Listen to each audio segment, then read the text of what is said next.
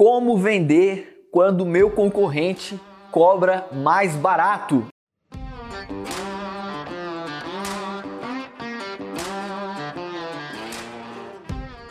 Eu lembrei agora, enquanto estava enquanto planejando esse vídeo, de uma frase de um vendedor de Ferrari que ele falava assim: Cara, Ferrari não tem competitividade de preço. Ferrari é um alto presente. Se você acredita que merece, você vai lá e compra, independente do valor que você está pagando.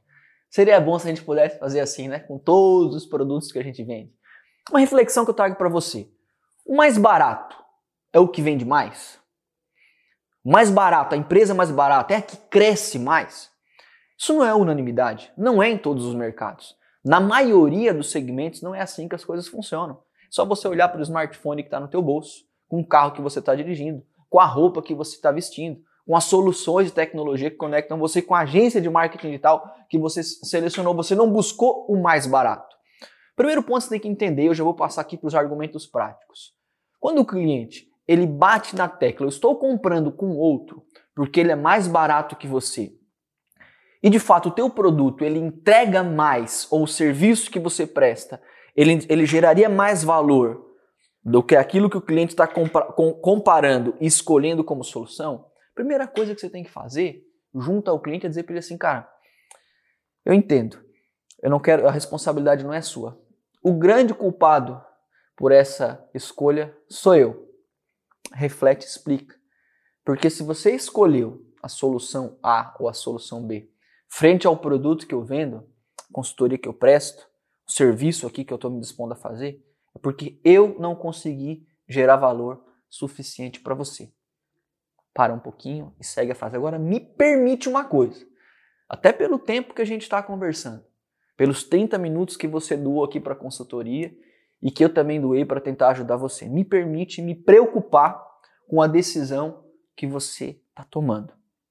Faz uma pausa valida a sua entrega se de fato conecta com aquilo que ele está pesquisando. Um exemplo. Primeiro questionamento que eu faço. Você comentou comigo que você não estava conseguindo aumentar as vendas, estava com dificuldade em relação aos anúncios, você não tem tempo, você não tem conhecimento. Quero ter a certeza que tudo que eu conversei com você aqui, independente a parte preço, você acredita que faria com que você começasse a vender mais, melhor e tivesse previsibilidade de faturamento e de lucro, faz uma validação simples, ok? O cliente vai dizer assim, ok, acredito, não, o problema foi o preço mesmo e tal, e aí você continua. Então, eu quero que você me dê mais alguns minutos. Se eu conseguisse conectar a nossa solução à tua necessidade, tá? Considerando todos os pontos que você tratou para mim aqui, que são importantes, e a nossa solução, ela se ajustasse ao teu bolso, ao valor que você se propõe a investir, você estaria inclusive disposto a rever um pouquinho do teu investimento? A pessoa vai dizer para você, beleza. E agora entra a técnica. Presta atenção. Eu quero que você primeiro pegue o papel e caneta aqui para anotar o que eu vou explicar para você. Aí você vai trazer o cliente para o lado. Se ele está frente a frente com você numa sala, você vai dar um papel e uma caneta para ele, ok? Você vai dar um papel e uma caneta para ele. Se ele está no telefone, você pode pedir para ele fazer isso online, é, ou melhor, na casa dele, pegar um papel e caneta ou abrir um bloco de notas. Pede para ele escrever o nome do concorrente, caso ele queira dizer para você, ou da solução, ou colocar lá concorrente A. E logo ao lado, né, faz uma linha e coloca o seu nome. Diz assim, fulano, eu quero ajudar você a fazer a melhor escolha, sob o risco, inclusive, de orientar você a contratar o meu concorrente. Mas a gente precisa decidir isso junto. Escreve nessa folha todos os benefícios e diferenciais que fazem você contratar o concorrente B em detrimento da minha solução aqui. Deixa ele escrever. Pode, até sugere o primeiro, olha, você falou o preço, pode colocar o primeiro preço, coloca o restante. Ele vai colocar o preço. Sabe o que vai acontecer? Ele vai colocar duas ou três coisas no máximo naquele bloco, porque ele não é um especialista no serviço do concorrente. Ele não é um especialista no produto do concorrente. Agora você diz, beleza, você já finalizou? Finalizou. Agora me permite, do outro lado, citar todos os benefícios da entrega e o valor que eu vou gerar para você, para fazer com que você escolha investir um pouco mais, pensando um resultado muito maior através da minha solução. E aí, meu amigo, você passa o trator por cima. Você não tem dó, porque você conhece o teu produto. Você não vai falar mal de concorrente nenhum, isso é antiético.